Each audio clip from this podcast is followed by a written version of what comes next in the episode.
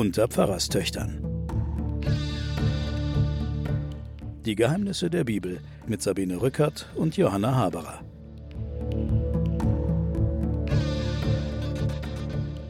Willkommen zu den Pfarrerstöchtern und den Geheimnissen der Bibel. Wir befinden uns nach wie vor im Buch Daniel und heute bin ich ganz besonders froh, dass meine Schwester Johanna bei mir ist, denn die Materie, die vor uns liegt, ist ganz schön nebulös. Was heißt hier ganz besonders? Also du kannst immer froh sein. das bin ich natürlich, aber heute bin ich noch froher als sonst. Okay. Habe ich mich jetzt klar ausgedrückt. Ja, ist gut. heute bin ich noch froher, weil heute blicke ich alleine gar nicht hm. durch und brauche deine führende Hand, die mich hier durch dieses Kapitel leitet.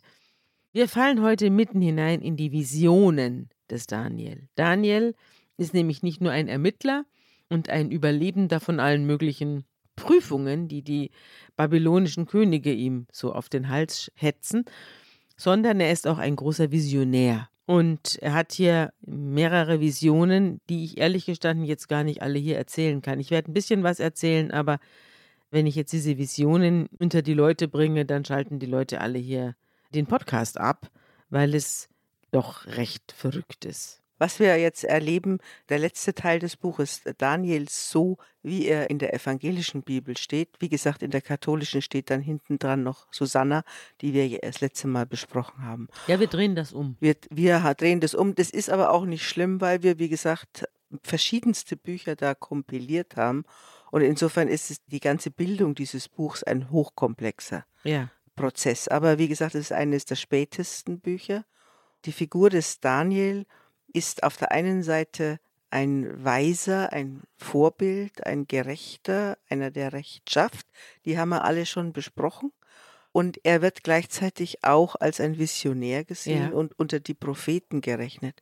Das kann man auch an der Stellung des Buches sehen, weil in der katholischen Schrägstrich Septuaginta, also griechischen Übersetzung. Die, die ich habe? Ja, gehört er zu den Propheten, mhm. neben Jona, ja. zu den kleineren Propheten. Und in der hebräischen Bibel gehört er zu den Ketubim, also zu den sonstigen Schriften. Mhm. Mhm. Man wusste nicht genau, was man mit dem anfangen soll, weil mhm.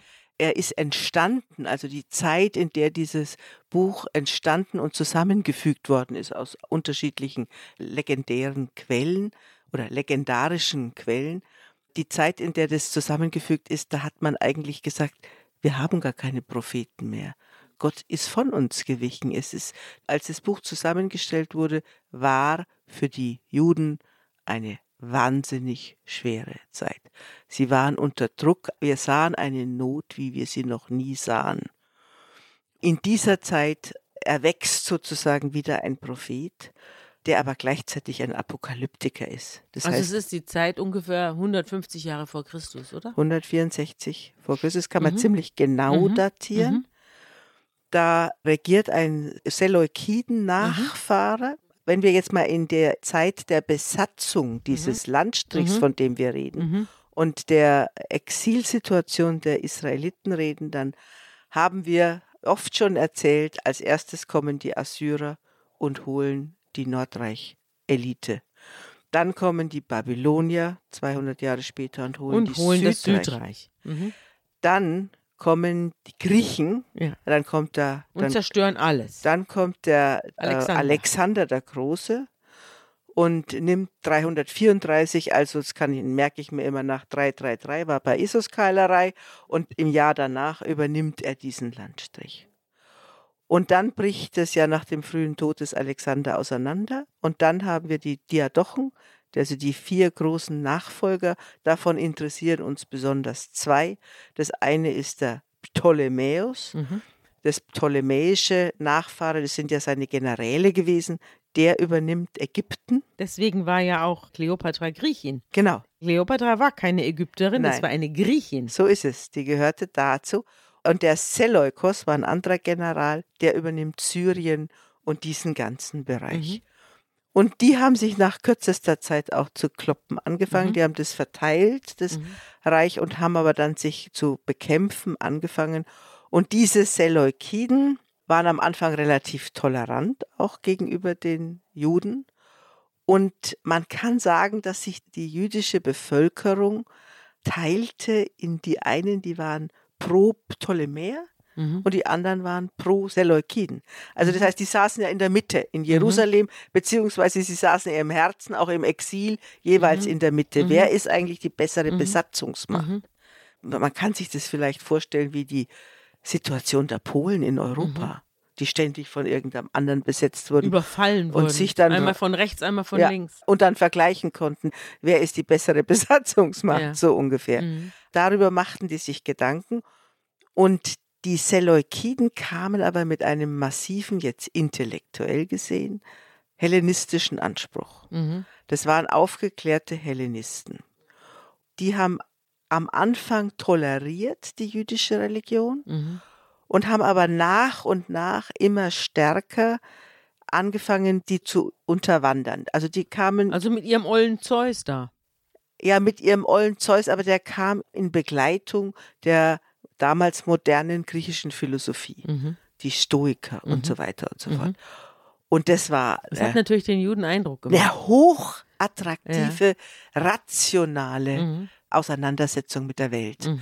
Und was passierte dann unter dem von unserem Daniel-Buch besonders verhassten Antiochos dem vierten Epiphanes, so hieß es, einer der Seleukiden-Nachfolger, der sich die Macht dann unter den Nagel mhm. gerissen hat der hatte sehr viele Schulden und der begann die Tempel einzusammeln ja. und das Tempelgold einzusammeln, ja. nachdem sie sie vorher gelassen haben. Ja.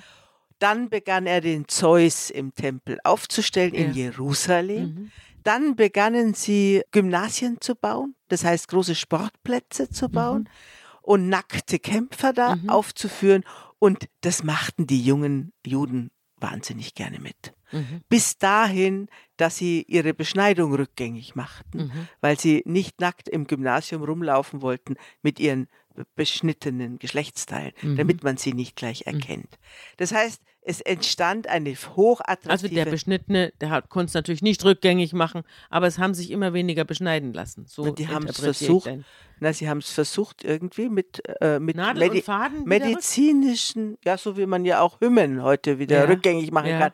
So haben die das versucht irgendwie wieder rückgängig. Hinzubiegen. Ja, das steht im Makkabäerbuch. Oh. Also das Volk verliert mit dieser philosophischen, hellenistischen, aufgeklärten, liberalen mhm. Weltsicht stark an Identität. Mhm. So, und dagegen schreiben dann bestimmte Literaten in unserer Bibel, unter anderem die Literaten, die das Daniel-Buch zusammengestellt haben, mhm. an. Die versuchen sowas wie eine Geschichtsdeutung über die ganze Geschichte hinweg, auf was Gott denn abzielt mit dieser Geschichte mit und für das Volk Israel. Mhm. Das ist die Frage. Ja. Und toll. ja, und das ist sozusagen der Rahmen, in dem unser Buch entstanden ist. Und mhm. jetzt, lass mich noch einen letzten Satz sagen. Das Buch Daniel wird heute ein bisschen äh, stiefmütterlich von den Theologen behandelt, weil es doch sehr legendenhaft ist mhm. und auch ein bisschen esoterisch. Ihre Visionen. Ja, sind Traumfetzen. Ja, genau. Mhm. Es ist aber in dem Bogen der Geschichte und in manchen Motiven, die da auftauchen, ein Buch, das unsere gesamte jüdisch-christliche Weltsicht wahnsinnig beeinflusst hat. Ja, da komme ich gleich drauf. Genau. Da komme ich gleich drauf. Ich versuche jetzt mal ein bisschen was zu erzählen, was der Daniel was so sieht. Er hat einen Traum und liegt in seinem Bett und da kommt eine Vision. Und er schreibt in der Ich-Form, ich hatte während der Nacht eine Vision. Die vier Winde des Himmels wühlten das große Meer auf, dann stiegen aus dem Meer vier große Tiere herauf. Jedes hatte eine andere Gestalt. Das erste war einem Löwen ähnlich, hatte aber Adlerflügel. Und während ich es betrachtete, wurden ihm die Flügel abgerissen. Und es wurde vom Boden emporgehoben, wie ein Mensch auf zwei Füße gestellt, und es wurde ihm ein menschliches Herz gegeben. Und so geht das jetzt die ganze Zeit. Dann erschien ein zweites Tier, es glich einem Bären und war nach einer Seite hin aufgerichtet. Es hielt drei Rippen zwischen den Zähnen in seinem Maul und man ermunterte es: Auf, auf, friss noch mehr Fleisch. Und danach sah ich ein drittes Tier, und es glich einem Panther, aber es hatte auf dem Rücken vier Flügel wie die Flügel eines Vogels, und auch hatte das Tier vier Köpfe. Und so weiter und so weiter. Und danach kommt noch ein viertes Tier, und das war ganz schrecklich anzusehen, und es hatte mit keinem anderen Tier Ähnlichkeit. Es hatte große Zähne aus Eisen und Fraß und zermalmte alles, was von ihm übrig blieb. Und es zertrat mit den Füßen den Rest, und es hatte zehn Hörner und so weiter. Also ich habe jetzt hier in meinen Fußnoten, ohne die wäre ich jetzt aufgeschmissen gewesen. Es sind halt die Großreiche. Ja, genau. Mhm. Babel, die zweiten mhm. sind die Meder, die dritten mhm. sind die Perser und das vierte Tier erscheint als fantastisches Ungeheuer, in ihm verkörpert sich alle Feindschaft gegen Gott und sein Reich gemeint, ist das nach dem Tode Alexanders aufgeteilte griechische Weltreich. Genau, das haben wir ja schon gesagt, Seleukiden. Ja. Also das sind ja apokalyptische Bilder ja. und die kommen auch aus diesem ganzen mesopotamischen, aus der Gegend, sind natürlich ganz bestimmte Bilder für schreckliche Tiere, für mhm. Urtiere sind immer dieselben. Mhm. Das sind Löwen, das sind Bären. Die werden geschildert als aus dem Meer kommend. Ja. Das heißt, das sind die eigentlich nur von Gott besiegbaren Urtiere, die, mhm. die aus dem Ozean mhm. kommen. Also so werden diese Weltreiche mhm. beschrieben. Und zwar als welche, die über einen kommen. Und zwar in in einer absteigenden Würdigkeit, wenn man das so mhm. sagen will. Der eine ist noch aus Gold und hat noch ja. ist ein Löwe, das ist der ja. Nebukadnezar. Ja. Und dann kommt der Meder, wir sagen ja auch der russische Bär. Ja. Also so, ja, ja. so ähnlich, ja. Am Schluss kommen dann die Seleukiden, die mhm. werden als die zwar grausamsten und als am verachtenswertesten. Mhm. Mhm. Und wenn du mich fragst, wird es so verschlüsselt? Mhm weil ich glaube, dass man das auch nicht offen schreiben durfte damals. Mhm. Ich habe ja schon beschrieben, in welcher Art von Besatzung die lebten. Und ich glaube, dass solche Visionen ist auch eine Art Widerstandsliteratur, dass man sich in bestimmten Bildern ausgedrückt hat, die der andere nicht gleich Und dass man die Visionen hat. vordatiert hat. Also hier diese Daniels-Vision ist ja Erzählzeit und erzählte Zeit wieder sehr weit genau. auseinander. Ja. Der Daniel soll ja unter der babylonischen Gefangenschaft gelebt haben, also das ist irgendwie 500 noch was vor ja, Christus. Der lebt 400 Jahre sozusagen. In Wirklichkeit, mhm. in Wirklichkeit ist es ja aufgeschrieben worden 160 vor, was du genau. gerade sagtest vor Christus. Ja. Bei mir in den Fußnoten steht noch Apokalyptik aus dem griechischen Apokalypse Enthüllung Offenbarung bezeichnet eine philosophisch-religiöse Richtung, die sich besonders stark im Nahen Osten, nicht nur innerhalb des Judentums, in den letzten zwei vorchristlichen und im ersten christlichen Jahrhundert entwickelte. Als wichtigster Charakterzug der Apokalyptik muss die Umschreibung der Geschichte in Form von Prophetie gelten. Die Apokalyptiker kümmerten sich viel weniger als die großen Propheten um die Geschichte, der Apokalyptiker sagt nur, wie sie ausgehen muss, damit nach der großen Umwälzung die Ordnung Gottes wieder eintreten kann. Also es ist letztlich sowas wie der neue Mensch, so ein bisschen auch wie Stalin, oder? Also man alles fängt neu an, es gibt ein neues Reich und es gibt es einen gibt neuen ein Menschen. Ziel der Geschichte mhm. und ein Ziel, wo unser Leiden aufhört. Mhm. Man kann ja sagen, dass besondere Krisenzeiten immer Apokalypsen hervorrufen. Also die Apokalypse des Johannes im Neuen Testament ist auch in der brutalen Verfolgung entstanden. Ja, da kommen wir dann im Neuen Im Testament. Neuen Testament drauf, ja. braucht, aber wie gesagt, apokalyptische Literatur ist etwas Geheimes, wird offenbart. Mhm. Dieses Geheime, das erzählt sozusagen den geheimen Plan Gottes mit der Geschichte. Mhm. Ich glaube, dass das jüdisch-christliche und damit auch das ganze europäische Weltbild sehr stark von diesem Denken her geprägt ist dass wir in einem Ziel der Geschichte denken, ein Ziel, wo dann das Leiden vorbei ist und aber auch mit einem gewissen verbunden, mit einem gewissen immer wieder Skepsis der Zukunft gegenüber.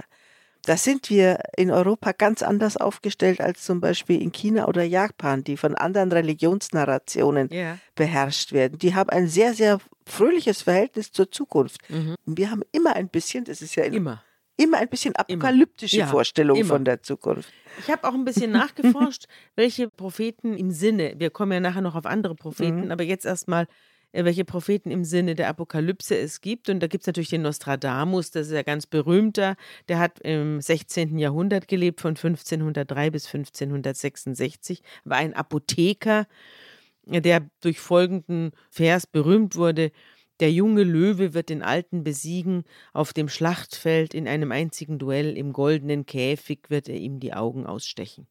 Das wurde dann so gedeutet, dass also ein König den anderen bei einem, bei einem Duell, das damals stattgefunden hat, dann tatsächlich ins Auge getroffen hat und der starb dann dran. Und daraufhin wurde der Nostradamus berühmt, weil er eben diesen Text geschrieben hat. Aber auch da hast du dann diese Art von apokalyptischer ja, Rede mit ja, diesen Bildern. Genau, mit ja. diesen Bildern und diesem Verschwommenen. Und der Nostradamus hat damals das Ende der Welt 2242 vorausgesagt.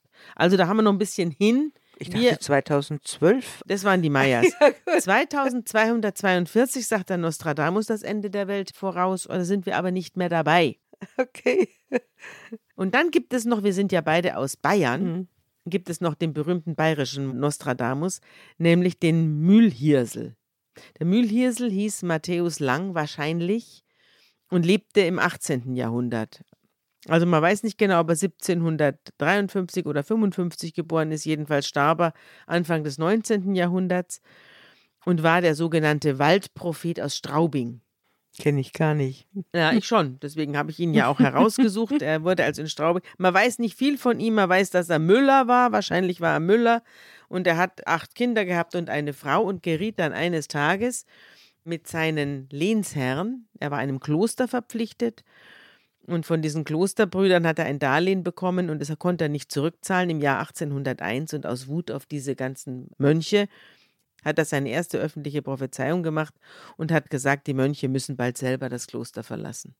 Und 1803 kam in Bayern die Säkularisation genau, auf und da mussten sie, sie alle raus. Und dann hat man gesagt, der Mühlhirsel hat's gesagt. Der Mühlhirsel hat's gesagt. Der hat's gesagt. Der hat es gesagt. Und der hat, seine, der hat dann seine Familie verlassen und ist als Wanderarbeiter und Tagelöhner herumgewandert und ist viel in der freien Natur gewesen als Einzelgänger und hat seine Prophezeiungen mündlich alle von sich gegeben. Er hatte also regelrechte Anfälle und hat im Delirium gesprochen und hatte immer Krach mit der Kirche. Immer. Und auch deswegen wurde er berühmt. Und auch er hat sich letztlich so an die an die Redewendungen der biblischen Apokalyptiker gehalten. Er war auch ein Apokalyptiker und hat auch vieldeutig und schwammig und nebulös geredet. Im Nachsatz hat er immer gesagt, kein Mensch will's glauben, kein Mensch will's glauben. Und hat immer fantasiert von einem letzten kommenden Krieg, vom großen Bänke abräumen. Und verschiedene Zeichen seien erkennbar, wenn dieses große Bänke abräumen kommt. Und da hat er zum Beispiel gesagt, wenn der eiserne Hund durch den Vorderwald bellt, fängt der große Krieg an. Hat man dann auch hineininterpretiert, ja, Erfindung Hitler der Eisenbahn Ach so. und Erster Weltkrieg, ja. sowas, weißt mhm. du? Oder könnte mhm. uns betreffen, wenn man Sommer und Winter nimmer unterscheiden kann. Mhm. Da sind wir allerdings nah dran in mhm. dieser Phase. Wenn es nur noch rote Hausdächer gibt, fängt mhm. der große Krieg an. Mhm. Oder wenn man Mandel und Weiberl nimmer auseinander kennt. Mhm. Wenn die Rabenköpfe aufkommen und langsam wieder verschwinden. Da steht dann hier dabei Frisur. Es könnte sich um eine Frisurmode handeln, um eine glatt nach hinten gegelte Kurzhaarfrisur an den Seiten und hinten besonders kurz. Wenn die Tanzmusik in die Kirchen kommt und der Pfarrer Anno mitsingt. Wenn der große Fisch über den Wald fliegt da habe ich mir gedacht, das könnte eine Zeppelin-Vision ja, ja. sein. Ne? Mhm. Wenn einerlei Geld aufkommt, Klammer auf, Bitcoin, Klammer zu, dann kommt der letzte Krieg. Das wird der Bankabräumer sein. Das Witzige an diesen Bildern ist, dass du alles hinein, hinein interpretieren kannst. Alles hinein. Interpretieren kannst. Ja. Die sind so auch in unserem Kopf so gespeichert. Ja. Und er hat sie ja wunderbar weiterentwickelt. Ja, wunderbar. Ja. Wunderbar. Ein erster Krieg soll kommen und ein zweiter und dann ein dritter und dann das goldene Zeitalter, sagt er. Und wieder ein Zeichen ist, wenn der Wald so licht wird wie des Bettelmanns Rock. Mm. Dann wird sich zeigen, dass der Bettelmann auf dem Ross nicht zum der Reiten ist. Die niedrigen Bevölkerungsschichten, die Verarmten, mm. die werden das Ross übernehmen, also ja, die ja und werden sich nicht mehr aus dem Sattel heben lassen. Die werden sich nicht mehr überlaufen lassen. Das ist toll, ne? Aber ja, es sind toll. so ähnlich wie hier. Ja. Jetzt erzähle ich mal, was mich besonders beeindruckt hat, ja. und da reden wir gleich drüber. Aber vielleicht hören wir es uns erst an, was mhm. der Daniel, zu dem wir jetzt schnell zurückkehren, mhm. als in seiner Vision sieht. Also, das klingt dann so.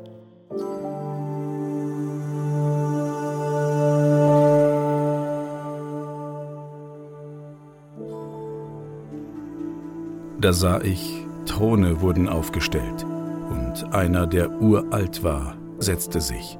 Sein Kleid war weiß wie Schnee und das Haar auf seinem Haupt wie reine Wolle. Feuerflammen waren sein Thron und dessen Räder loderndes Feuer. Da ergoss sich ein langer feuriger Strom und brach vor ihm hervor. Tausendmal Tausende dienten ihm und zehntausendmal Zehntausende standen vor ihm. Das Gericht wurde gehalten und die Bücher wurden aufgetan.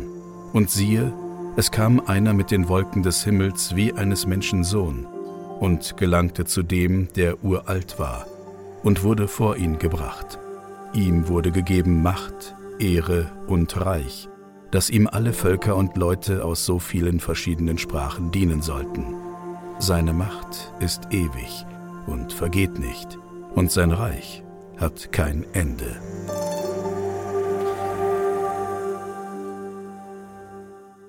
Johanna, ein alter Mann sitzt auf einem Thron und ein Menschensohn wird von ihm für alle Zeiten mit der Macht über die gesamte Schöpfung ausgestattet. Woran erinnert dich das? Also vielleicht sollten wir mal feststellen, dass wir unser Kinderbild vom alten Mann, das ist in tausend Darstellungen. Ich erinnere mich auch bei uns in der Kirche, in die wir als Kinder gegangen sind, war ganz oben so ein alter Mann als Gott dargestellt. Ja, der wurde dann aber in einer Nacht- und Nebelaktion übermalt. Genau, von. Wie du weißt, von einem Freund unseres Vaters, der Maler war, der ist nachts in die Kirche eingedrungen und hat diesen alten Opa, der da heruntergeguckt hat vom Altar, mit Himmelsfarben übermalt, sodass da einfach nur ein. Es waren nur Wolken dann da. Es genau. waren nur Wolken. Und unser. Vater hat unten und die Leiter. Und niemand hat es gemerkt. Oder jedenfalls hat niemand was dagegen unternommen. Das war eine Art Bilderkampf. Mhm. Und unser Vater hat die Leiter gehalten unten. Die Ach so, das wusste ich gar nicht. Ja, natürlich. Der war auch dabei. Der war auch dabei. Die beiden haben gemeinsam das Gottvater ausgelöscht. Gottvater in eine Wolke verwandelt. ja. Aber unser Bild vom alten Mann, Gott als alten Mann, kommt aus dieser Daniels-Vision. Weil wenn du dich erinnerst, wir haben ja vorher einen Bilderkrach erster Güte, kein Bildnis von Gott machen. Und hier plötzlich haben wir in der Endvision den alten weisen Mann, der dann sich ganz stark in die Bilderwelt des Christentums eingeschlichen hat. Und dann haben wir natürlich den Menschensohn. Der Menschensohn mhm. heißt eigentlich Ben Adam. Also eigentlich heißt es der Mensch. Und Jesus bezeichnet sich auch selber als Mensch. Also im Markus Evangelium heißt er immer der Menschensohn. Mhm. Es ist eigentlich das Zeitalter des Menschen. Ein menschliches Zeitalter beginnt. Mhm. So heißt es beim Daniel. Ja. Der Letzte, der kommt nach diesen ganzen fürchterlichen Kriegen und die fürchterlichen Reichen, da wird dann ein menschliches Zeitalter beginnen. Mhm. Das ist eigentlich die Aussage von mhm. dieser von dieser Vision. Aber mhm. du musst dir vorstellen, was wir alles an Wörtern und an Bildern, zumindest wenn wir biblisch sozialisiert sind. Mit uns rumschleppen. Ja, genau. Mhm. Ich fand das interessant, mhm. weil jetzt da eben diese Vision kommt, dass Gott ein alter Mann ein, ist und genau. zu Gericht sitzt als genau. alter Opa genau. über alle anderen. Und ganz alte Motive, die, mhm. die ganz stark dann ins Neue Testament aufgewachsen sind. Aber du musst auch wissen, dass zu dieser Zeit, wie gesagt, Zitat, in der eine Not war, wie wir sie mhm. noch nie hatten, mhm. dass es da hunderte von Apokalypsen gab. Mhm. Und doch nur diese eine den überlebt hat, den Gang in den mhm. Kanon gemacht hat. Mhm. Ist auch sehr spät aufgenommen mhm. worden, das Buch weil es natürlich auch sehr spät entstanden mhm. ist. Auch wenn die nicht sorgsam unterschieden mhm. hätten, mhm. die Menschen, hätten wir auch eine Bibel haben können, die voll von Apokalypsen mhm. ist. Mhm. Das ist sie nicht, aber die sind dafür sehr wirksam. Immer in Notzeiten. Ja, verrückt.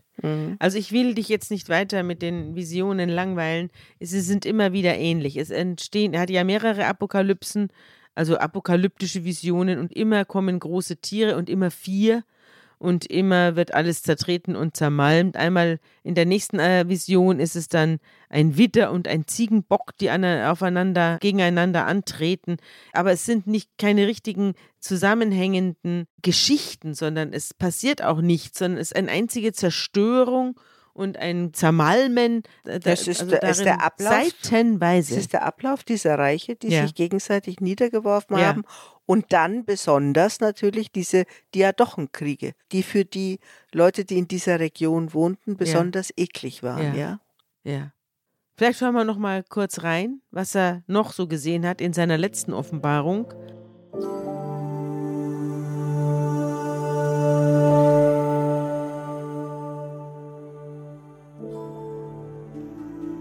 Und siehe, da stand ein Mann, der hatte leinene Kleider an und einen goldenen Gürtel um seine Lenden. Sein Leib war wie ein Topas, sein Antlitz sah aus wie ein Blitz, seine Augen wie feurige Fackeln, seine Arme und Füße wie helle, blanke Bronze. Und seine Rede war wie ein großes Brausen. Aber ich, Daniel, sah dies Gesicht allein, und die Männer, die bei mir waren, sahen's nicht. Doch fiel ein großer Schrecken auf sie, so dass sie flohen und sich verkrochen.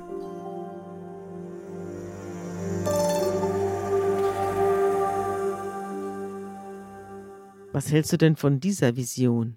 dieses Gottesboten oder was auch immer. Das ist eine Engelsvision. Ja. ja. Es mündet ja auch in so eine Art Engelsschlacht, mhm. wo der Michael eine große Rolle spielt. Mhm. Auch der Michael. Wir haben ja auch schon beim Tobit festgestellt, dass wir jetzt in dieser neueren Literatur plötzlich Engelwesen ja. und Dämonen ja. und sowas beginnt sozusagen das Denken zu bevölkern. Und hier entsteht dann auch ein, ein mächtiges Engelwesen. Wenn du die Darstellungen ja. von den Erzengeln guckst, dann sind die gegürtet und haben Leinenkleider an. Ja. Das ist das Modell dafür. und gehen auf dem Wasser. Und gehen auf dem, ja. Auch der hier geht auf dem Wasser. Genau. Und interessant ist, dass nur er ihn sieht und dass er immer versucht, was zu verstehen, aber er versteht nicht. Es ist wie in einem Traum. Es ist wie, mhm. man, hat, man kennt das ja aus dem Traum, mhm. dass ich versuche, was zu verstehen und ich verstehe es nicht. Aber du musst auch sehen, der Daniel war ja in unserem ersten Teil, also vor zwei Folgen, derjenige, der anderen mhm. ihre Visionen gedeutet hat, mhm.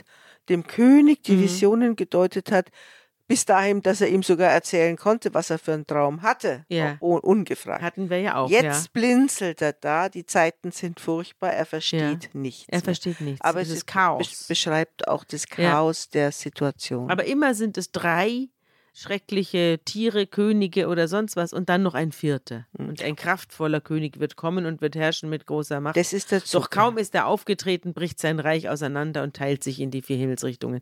Das ist immer wieder, das ist der Alexander. immer wieder dasselbe. Ja. Das ist der Alexander. Ja. Aber die Beurteilung siehst du auch immer, das haben wir glaube ich schon mal gesagt, dass die Beurteilung des Nebukadnezar und dieser ganzen Perser positiver war ja. als das, was dann nach den Griechen passierte. Ja. Und die Leute, die das schreiben, aber, die fürchten um, jetzt sind wir wieder beim Anfang des Daniel-Buches, um die Identität des Judentums. Die mhm. fürchten, dass man sich in dieser neuen, modernen, hellenistischen Gesellschaft verliert. Mhm. Und dass man dass man den Tempel Na, zu Recht fürchten Sie das. Sie sind eigentlich, ist es, was die da so finster zeichnen, mhm. würden wir heute als eine total attraktive neue Welt beschreiben. Mhm. Jerusalem soll zur Polis werden. Mein gut, der Zeus sitzt jetzt im Jahwe-Tempel, mhm. aber der Zeus spielt, sagen wir mal, nur eine Ornamentrolle. Ja, genau. Mhm. Gegenüber dem, was jetzt als rationale mhm. Philosophie mhm. gelten soll. Sag mal, was ist jetzt der Unterschied zwischen diesen Visionen und den sozialen, also den Visionären unter den Propheten und den sozialen ja, Rednern ja. und Kommentatoren. Mhm. Es gibt also mehrere Formen von Propheten. Mhm. Da wollte ich dich jetzt mal fragen, ob du da ein bisschen Ordnung reinbringen kannst. Man kann das nicht ganz leicht auseinander mhm. klamüsern. Man kann sagen, dass äh, die älteren Propheten, die sogenannten Unheilspropheten, alle ein soziales Anliegen hatten. Mhm. Also wie gesagt, Amos oder der frühe mhm. Jesaja. Aber du hast beim Jesaja auch die, wir haben darüber gesprochen, diese Thronvision, wo der, ja. äh, wo der Jesajas den großen Thron da von Gott sieht. Also das heißt, die Auditionen und Visionen sind schon auch eine spezielle Kompetenz oder eine Gabe der Propheten. Aber viele sehen das Unheil, das über dem Volk ist, im Unrecht im Sozialen. Mhm. Und andere setzen einen etwas anderen Schwerpunkt, wie zum Beispiel der Hosea, die sehen das Unrecht in einem, einer kultischen Verfehlung, dass man zum Beispiel andere Götter anbetet oder dass man nicht den Sabbat richtig heiligt oder solche Dinge. Das heißt, sie haben etwas unterschiedliche Intentionen, aber eigentlich muss man sagen, die soziale Gerechtigkeit ist für alle letztlich der Ausweis davon, dass man ein heiles und äh, gerechtes Volk ist. Ja. Hm? Ich habe mich natürlich jetzt auch mal ein bisschen umgetan, ob man heute auch noch Propheten hat. Und ich finde, ja. Ich will ja. mal damit anfangen, dass ich in der Zeit einen Artikel gefunden habe von einer Schriftstellerin, deren Bücher ich kenne, aber ich kann mit ihnen nicht so furchtbar viel anfangen. Obwohl ich dann immer wieder, wenn das nächste Buch da ist, das dann auch wieder lese. Aber trotzdem mag ich sie als Schriftstellerin nicht so gerne. Aber hier hat sie im Feuilleton der Zeit einen tollen Artikel geschrieben. Am 9. März 2023. Auf den Straßen in Israel marschieren Hunderttausende, um gegen die neue Gesetzesreform, um die neue Rechtsreform und zur Beschneidung der Rechte des obersten Gerichtes entgegenzuwirken. Ja, die ja inzwischen eingeführt ist. Ja und die das Land zurückwirft. Viele sagen in ein undemokratisches Zeitalter. Aber was sie dann geschrieben hat, hier, das erinnert mich extrem an die Propheten. Hm. Das lese ich dir jetzt mal vor. Ja, also jetzt nicht den ganzen Text, aber hm. Auszüge hm. daraus. Ja. Der Staatschef Benjamin Netanyahu gehörte die längste Zeit seines Lebens zu denen, die dieses Land sehr lieben. Obwohl ich seine Politik kritisierte, glaube ich doch, dass alles, was er tat, der Liebe zu Israel und der Sorge um den Frieden und die Sicherheit des Landes entsprang. Und genau das führt uns zu der alten, sonst eher nicht mit Politik assoziierten Frage, was ist Liebe? Denn auch der gewalttätige und eifersüchtige Mann glaubt, dass er aus Liebe handelt, und es sieht aus, als habe sich Netanyahu in den letzten Jahren vom flammenden Verehrer und hingebungsvollen Partner in einen gewalttätigen Ehemann verwandelt. Ab dem Moment, in dem er nicht mehr zwischen den Bedürfnissen des Staates und seinen eigenen unterschied, folgte er anderen Beweggründen und ging zum Angriff über. Dadurch wurde ausgerechnet er zur existenziellen Bedrohung für das Land, dem er sein Leben so leidenschaftlich verschrieben hatte. Diese lange Liebesgeschichte wurde 2016 erschüttert, als die israelische Polizei gegen den amtierenden Ministerpräsidenten zu ermitteln begann und die Situation eskalierte 2020 mit dem Beschluss des Generalstaatsanwalts, ihn wegen Bestechlichkeit, Betrug und Untreue vor Gericht zu bringen. In dem Moment, in dem der Staat es wagte, sich gegen Netanyahu zu erheben, trat dieser eine schockierende Lügen- und Hetzpropaganda gegen die staatlichen Institutionen los, gegen die Polizei, gegen die Staatsanwaltschaft, das gesamte Rechtswesen, die Presse und gegen die angeblichen Eliten, und er verschärfte diese Kampagne noch weiter, nachdem er bei den vorletzten Wahlen die Regierungsmacht verlor. Vor vier Monaten, nach einer einjährigen Unterbrechung durch eine von Naftali Bennett und Yair Lapid heroisch geführte Regierung für Veränderung, kam Netanyahu erneut an die Macht und bildete die religiöseste, rassistischste und rechteste Regierung, die es in Israel jemals gegeben hat.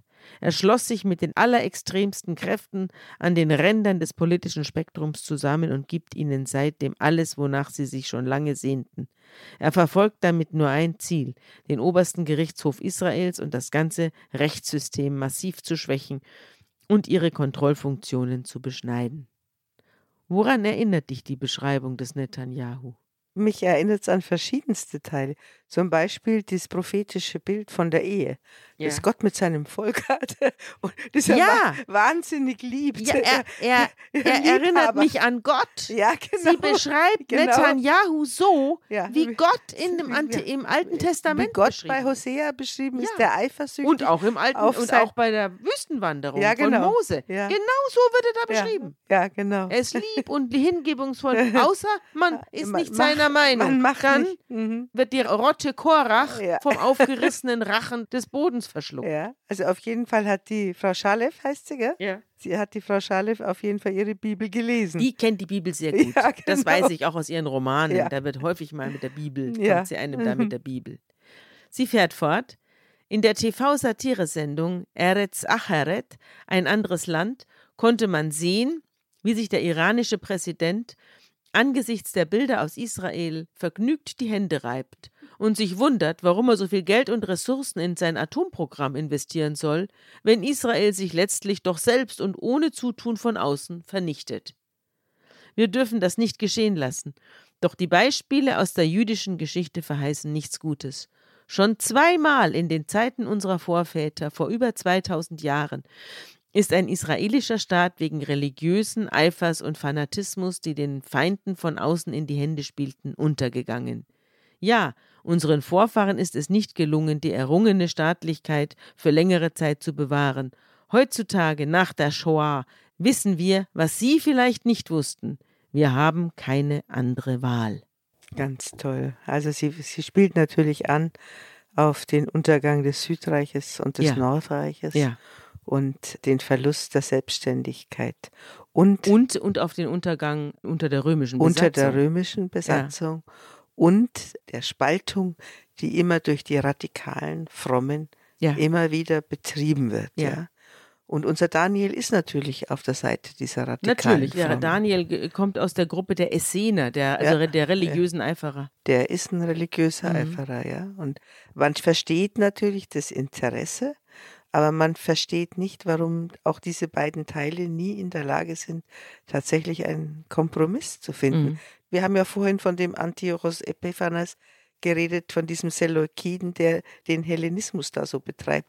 Im Grunde genommen muss denen die Zeit, in der sie gelebt haben, genauso vorgekommen, in der sie heute leben, im Grunde genommen muss denen die aufgeklärte Zeit mit den amerikanischen Sitten und den nackten Brüsten am Strand, muss denen so vorgekommen sein wie in Zeiten Daniels, als die nackten Jungs über den Sportplatz trabten und zwar neben dem Tempel. Mhm. So muss es denen vorgehen. Mhm. Und so muss den heutigen mhm. frommen Juden eine mhm. Zeit, in der, was weiß ich, die Gays auf der Straße sich freuen. Mit Regenbogen. Mit mhm. Regenbogen äh, rumlaufen und ein liberaler Staat. Mhm. Das muss denen im Grunde genommen genauso vorkommen. Die müssen das als eine Zeit der echten Prüfung verstehen. Ja, das sagt ja auch der Yuval Noah Harari. Wir lesen zu viel in alten Schriften. Da hat er schon recht. Wir Aber aus diesen, viel in alten wir verstehen sie falsch. Aus diesen alten Schriften könnten wir ja auch lernen, dass diese Art der Spaltung in den Zu Untergang Gutem führt. Ja, ja.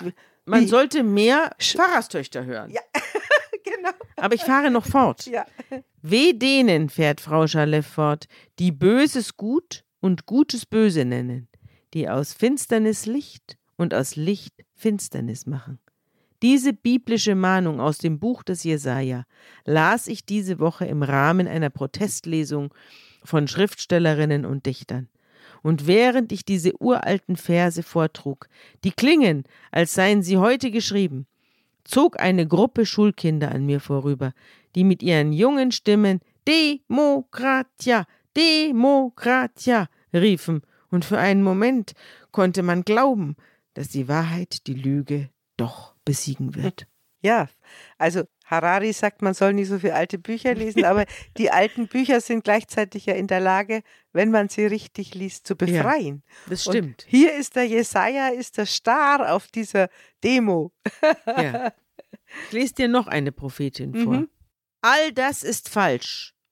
Ich sollte nicht hier oben sitzen. Ich sollte wieder in die Schule auf der anderen Seite des Ozeans gehen. Doch Sie alle setzen eure Hoffnung auf uns, die jungen Menschen. Wie könnt ihr es wagen? Ihr habt meine Träume und meine Kindheit mit euren leeren Worten gestohlen. Und doch bin ich eine Glückliche. Menschen leiden, Menschen sterben, ganze Ökosysteme kollabieren. Wir stehen am Anfang eines Massensterbens und alles, worüber ihr reden könnt, sind Geld und Märchen über ewiges Wirtschaftswachstum. Wie könnt ihr es wagen? Ihr lasst uns im Stich, aber die jungen Leute fangen an, euren Verrat zu verstehen. Die Augen aller künftigen Generationen sind auf euch gerichtet. Und wenn ihr euch entscheidet, uns im Stich zu lassen, dann sage ich, wir werden euch das nie verzeihen. Wir werden nicht zulassen, dass ihr damit durchkommt. Hier und jetzt ist der Punkt, an dem wir die Grenze ziehen. Die Welt wacht auf und die Veränderung kommt. Ob es euch gefällt oder nicht. Das ist Greta vor der UN, oder was? Genau. Ja. Das ist Greta vor der UN ja. 2019. Und tatsächlich auch ein prophetischer Sound. Ein prophetischer man, Sound. Man, man, glaubt, den Amos zu hören ja. jetzt. Stärker den genau, Amos. Amos. Wie kannst du es wagen? Das könnte, hat der Amos genauso gesagt. Ja. Wie könnt ihr es wagen? Also insofern gibt es Prophetie in Nach unseren vor. Zeiten. Und das ist auch eine kleine Prophetin. Die, das ist eine Prophetin. Ja, und ja. vielleicht auch gar keine kleine, denn niemand hat Mhm. die junge Welt so aufgeweckt wie Ja. sie. Nicht? Und das hält ja bis heute an. Das auch wenn stimmt. ihre, ihr Ruhm jetzt etwas verblasst ist. Aber Ja, ich glaube, weiß, dass die sich noch kommt. zurückgezogen hat. Ja. Ich glaube, dass die sich um ihre Gesundheit und ihres Lebens willen zurückgezogen hat. Dafür kleben jetzt andere junge Leute Ja. auf den Straßen. Ab- Das stimmt, aber vielleicht kommt sie auch wieder. Ja. Also ich schließe das nicht aus. Ich habe noch eine Figur da. Die musst du raten. Das ist eine Figur, ich würde sagen, ein Prophet, der nichts sagt, sondern der allein durch Zeichen spricht. Ich würde auch sagen, es ist kein Prophet des Untergangs, sondern einer des Aufbruchs. Aber er macht sehr viel von sich reden. Alle Welt kennt ihn, aber niemand weiß, wer es ist. Und er arbeitet mit Bildern. Du weißt, Ich weiß ich schon, der. Banksy Banksy. Ja, das Ja. finde ich auch. Also Banksy, ist auch ein Prophet. Banksy ist auch ein Prophet. Ja. Banksy ist einer, der die, immer die Hand in die Wunde legt, aber niemand weiß, wer er ist und er kommt aus dem Nichts. Er arbeitet mit Schablonen, damit er schnell pinseln kann. Also alles, was er an die Wand malt, ist vorher schon in eine Schablone geschnitzt, sodass er nur noch drüber streichen muss und gleich wieder abhauen kann, bevor die Polizei kommt und die Wand überspritzen kann, übersprühen kann. Und legt den Finger in die Wunde mit Zeichen und Bildern. Mit Zeichen und, und, Bildern. Bilder. Und So das ist ist, das, was unsere Propheten auch machen. Ja. Und er zeigt zum Beispiel einen kleinen Jungen, der einen Judo-Kämpfer niederstreckt, der aussieht wie Putin. Mhm. Oder ganz berühmt ist auch das Mädchen mit dem Ballon, ja. also ein kleines Kind, dem ein roter Ballon entgleitet. Dieses Bild, Girl with Balloon, hat ja, ich glaube, anderthalb Millionen oder was gebracht bei Sotheby's. Als es verkauft wurde, hat es erstmal weniger gebracht, aber dann setzte sich ein Mechanismus in Gang und zerstörte das Bild. Jedenfalls zur Hälfte. Man weiß nicht genau, ob das Bild wirklich ganz zerstört werden sollte, ob der Mechanismus nicht nur kaputt gegangen ist. Mhm. Aber nachdem das Bild zerstört war, brachte es nochmal so viel. Also war es noch teurer geworden als vorher. Und er hat dann das Geld in ein Rettungsschiff investiert, das Flüchtlinge aus dem Mittelmeer zieht. Mhm. Auch an diesem Zeichen, das der Banksy da macht, siehst du, auf der einen Seite wird ein Bild gemalt und gleichzeitig wird es zerstört. Ja. Also, dass man im Grunde genommen auch, dass die Bilder einen domestizieren, wenn man sie zu groß werden lässt. Ja. Und dass man sie eigentlich gleich wieder durch neue ersetzen muss, damit das Denken frisch bleibt. Ja. Glaube ich, da ist, da ist auch die Wahrheit in dieser bilderlosen Religion, dass man immer wieder noch von neuen Perspektiven her Bilder entwerfen kann. Dann hat er in einen Brennpunkt, hat er Les Miserables Ja. gemalt. Oder er hat ganz berühmt einen Palästinenser an die Wand gesprüht, der martialisch aussieht und das Gesicht mit einem Tuch verborgen hat. Und er wirft aber keinen Molotow-Cocktail, sondern einen Blumenstrauß. Einen Blumenstrauß. Sag, hat er das nicht in Israel auf die Mauer Das hat er in? Israel. In Israel hat er ja auch ein Hotel. Er hat ja, Ja. in den besetzten Gebieten im Westjordanland ein Hotel. Das Hotel mit der hässlichsten Aussicht der Welt, Mhm. weil es direkt vor der Mauer steht, die Israel gegen die Palästinenser gebaut Mhm. hat.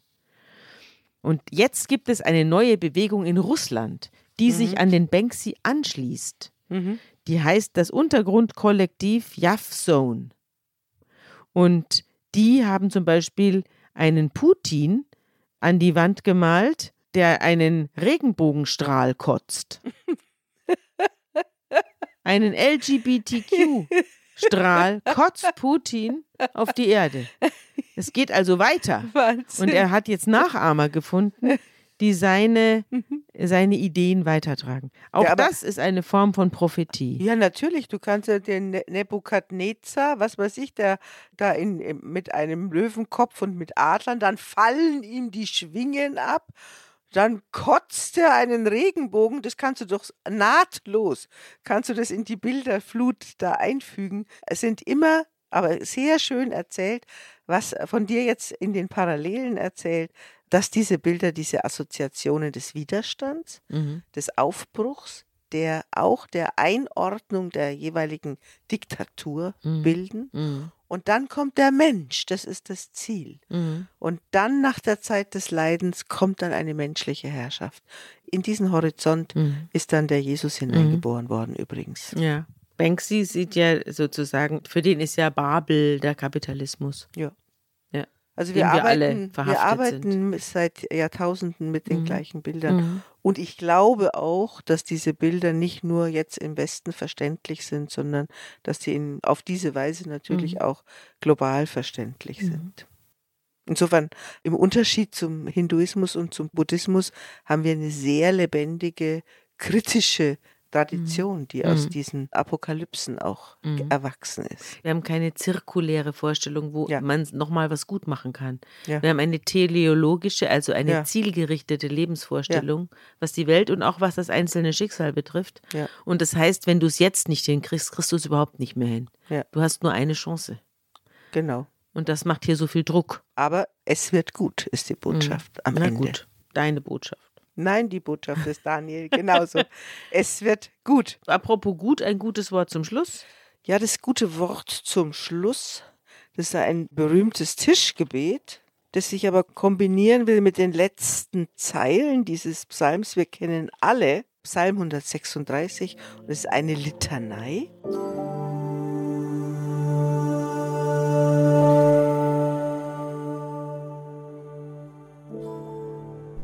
Danket dem Herrn, denn er ist freundlich, denn seine Güte wäret ewiglich. Der an uns dachte, als wir unterdrückt waren, denn seine Güte wäret ewiglich.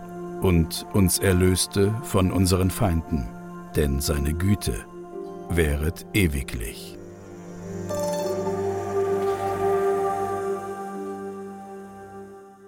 Dann wollen wir für heute Schluss machen mit unserer Sendung und ich freue mich schon auf die nächste. Da werden wir zurückkehren in das Land Israel, weg von Babylon, weg von Ninive, weg, weg vom Exil. Weg vom Exil. Mhm. Die Juden, Israeliten waren es ja, als sie ausgezogen sind. Juden sind es, als sie wieder nach Hause kehren. Mhm. Die Juden kehren nach Hause zurück, nach Israel und bauen den Tempel und ihre Stadt wieder auf. Und darauf kommen wir in der nächsten Folge zu sprechen. Nehemia und Esra werden wir kennenlernen in den nächsten Folgen. Genau. Und tschüss. Und tschüss. Und ich hoffe, dass alle Zuhörerinnen und Zuhörer mit uns auch wieder zurückkehren aus dem Exil nach Israel.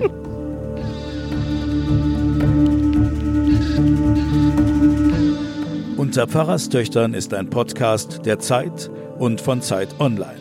Produziert von Pool Artists.